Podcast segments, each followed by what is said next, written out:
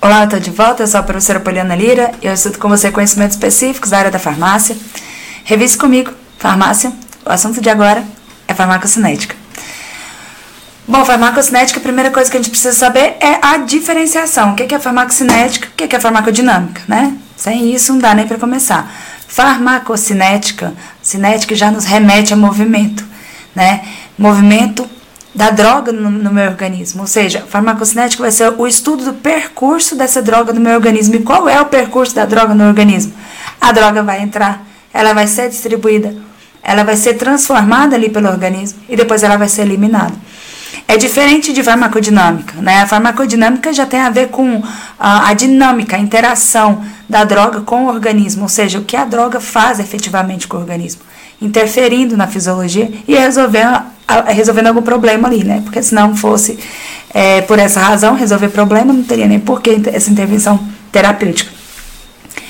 É, como nosso assunto é farmacocinética, eu vou me, me direcionar né, totalmente para esse rumo, tá bom? Primeira coisa que a gente precisa saber é a importância da farmacocinética. Cara, por que, que é importante estudar farmacocinética? Primeira coisa que a farmacocinética ela se justifica é para que a gente possa, é, de fato, auxiliar, né? Esse, esse estudo ele acaba auxiliando na definição da posologia. Né? Como que eu vou saber a, a forma e o momento certo de repor a dose se eu não conheço, por exemplo, a velocidade de eliminação dessa substância? Como que eu vou prever o momento em que a droga começa de fato a fazer efeito, começa a cair na corrente sanguínea, se eu não estudei ainda a absorção dela? Então, o estudo da farmacocinética, ele acaba se tornando muito importante justamente por isso, porque ele auxilia também na definição da posologia. Isso é muito importante, isso vai ter ali uma relação, uma interface com a farmacodinâmica. Uma outra questão, uma outra importância da farmacocinética é a avaliação de respostas não desejadas. Quando eu tomo um medicamento, por isso que a gente não precisa, não pode sair tomando medicamento, né, à torta e direita, tem que ser feito um uso racionalmente, porque é, alguns efeitos não desejados podem sim acontecer, né? Uh, e esses efeitos eles precisam ser avaliados se de fato acontecem dentro de uma dose terapêutica, se eles acontecem numa dose subterapêutica ou uma dose que é acima da dose terapêutica, uma dose já é, estabelecida como dose tóxica. Então, o estudo da farmacocinética né, também vai influenciar nesse reconhecimento, nessa, nesse melhor estudo em relação às, às reações aí, na, na, compreensão das reações não desejadas. E a farmacocinética, como eu falei, é o estudo desse percurso da droga no organismo, né, esse caminho que a, do, a droga eh, acaba eh, percorrendo aí no organismo. Tem gente que gosta de fazer né, a, o trocadilho, né, farmacocinética é o que o corpo faz com a droga e farmacodinâmica é o que a droga faz com o corpo. Mais ou menos isso mesmo. Ah, o início, né, o farmaco, é comum. Agora, o cinética, o C, vai remeter, remeter a corpo, o que o corpo faz com a droga. E o dinâmica, o D vai remeter à droga, o que a droga faz com o corpo, daí vem a diferença. Bom, e esse percurso da farmacocinética, ele vai acabar sendo dividido em etapas, didaticamente, né, separadas, mas que a gente sabe que acaba ocorrendo ao mesmo tempo no nosso organismo. Então a droga primeiro ela vai ser absorvida. Essa absorção ela vai depender, claro, da via de administração. As vias de administração elas podem ser tópicas, orais é, ou parenteral, né? Enteral ou parenteral. Parenteral seria o que é paralelo, que não é interal. Então, as principais vias de absorção seria, seriam essas, né? Via tópica, via enteral e via parenteral. A partir dessas vias, o medicamento ele vai fazer contato com o meu organismo ele vai poder sofrer essa primeira etapa da farmacocinética, que é a absorção. A segunda etapa da farmacocinética é a distribuição. Então, a absorção é a passagem do fármaco do local de absorção até a corrente sanguínea, através de barreiras biológicas. Caiu ali na corrente sanguínea, esse medicamento vai estar o que a gente chama de biodisponível, é, ou seja, disponível para sua ação. Ele, para de fato interagir com o seu receptor, normalmente ele necessita ser distribuído. Então, a primeira fase da, da farmacocinética é a absorção, a segunda é a distribuição, que é exatamente essa distribuição do fármaco pela corrente sanguínea né, através da corrente sanguínea por todo o organismo.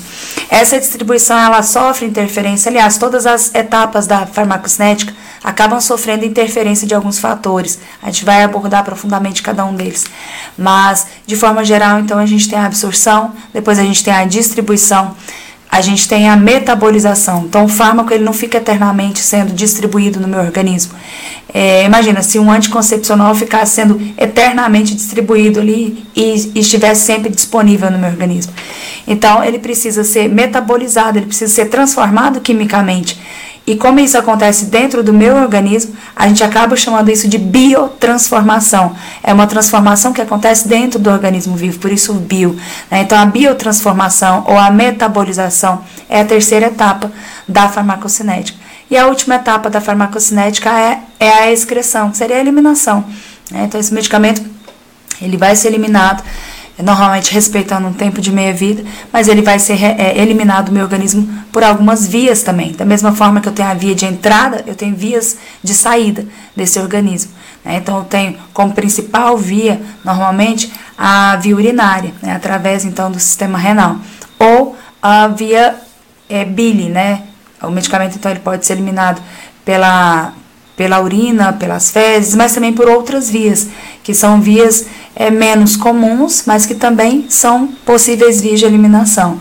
Leite materno, suor, ah, ar exalado e tantas outras vias. Cada uma dessas etapas aí da farmacocinética sofrem, como eu já mencionei antes, interferência de determinados fatores. E aí, quando a gente estuda cada uma delas, a gente aprofunda nesses fatores e pode entender como a absorção pode acontecer de forma mais rápida, mais lenta, como a distribuição também pode é, sofrer interferências e, e, um fármaco, inclusive, influenciar na performance do outro.